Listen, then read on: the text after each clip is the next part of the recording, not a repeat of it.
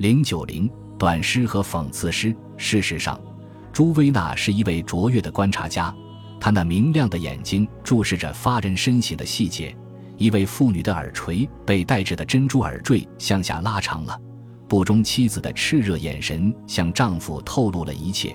当受害的平民出现在军事法庭上时，士兵们的粗壮小腿落在大长椅上，幻觉时常会增强这种生动性。死的物品获得了生命，窗子似乎注视着鲁莽的在夜间的罗马街头穿行的人。热腾腾的烤猪肉如梅勒阿格尔的活野猪一样吐着白沫。一座骑士像仿佛正用头枪瞄着目标。装满硬币的钱包像贪吃的人一样鼓着塞得满满的嘴巴。他的一些富于创造性的、极其骇人的句子具有诗意浓厚的暗示性意味，如表现元首图密善廷臣们的画面。Severe illo pompius tenui jugulos a per s u s e r o 这一诗句的不祥音调与其用词方面令人感到压抑的紧凑性相得益彰，并把告密者耳语的纤细声音比作了割肉屠刀的利刃。作为讽刺诗人，尤维纳利斯已得到了应有的赞美，但他也值得因其诗歌的丰富想象力而得到更多的关注。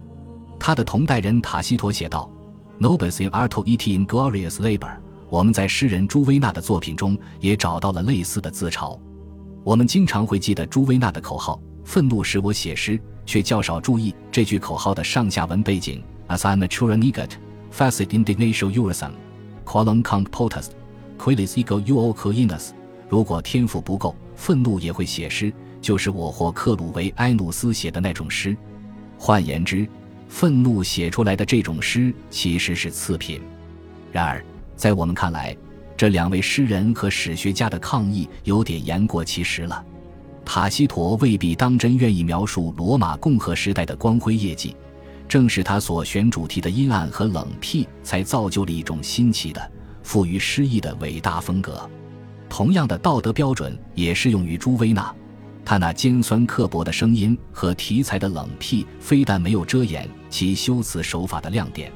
反而恰恰构成了这一亮点的核心组成部分。卢坎偶尔能达到的那种宏伟效果，朱威纳却完全实现了。当时的政治背景使人们说话尖酸刻薄，当时的文学背景则要求一种新型的诗歌。尤文纳和塔西佗正是那种找到了合适的主题与风格，以适应那个时代的社会文学环境的诗人和历史学家。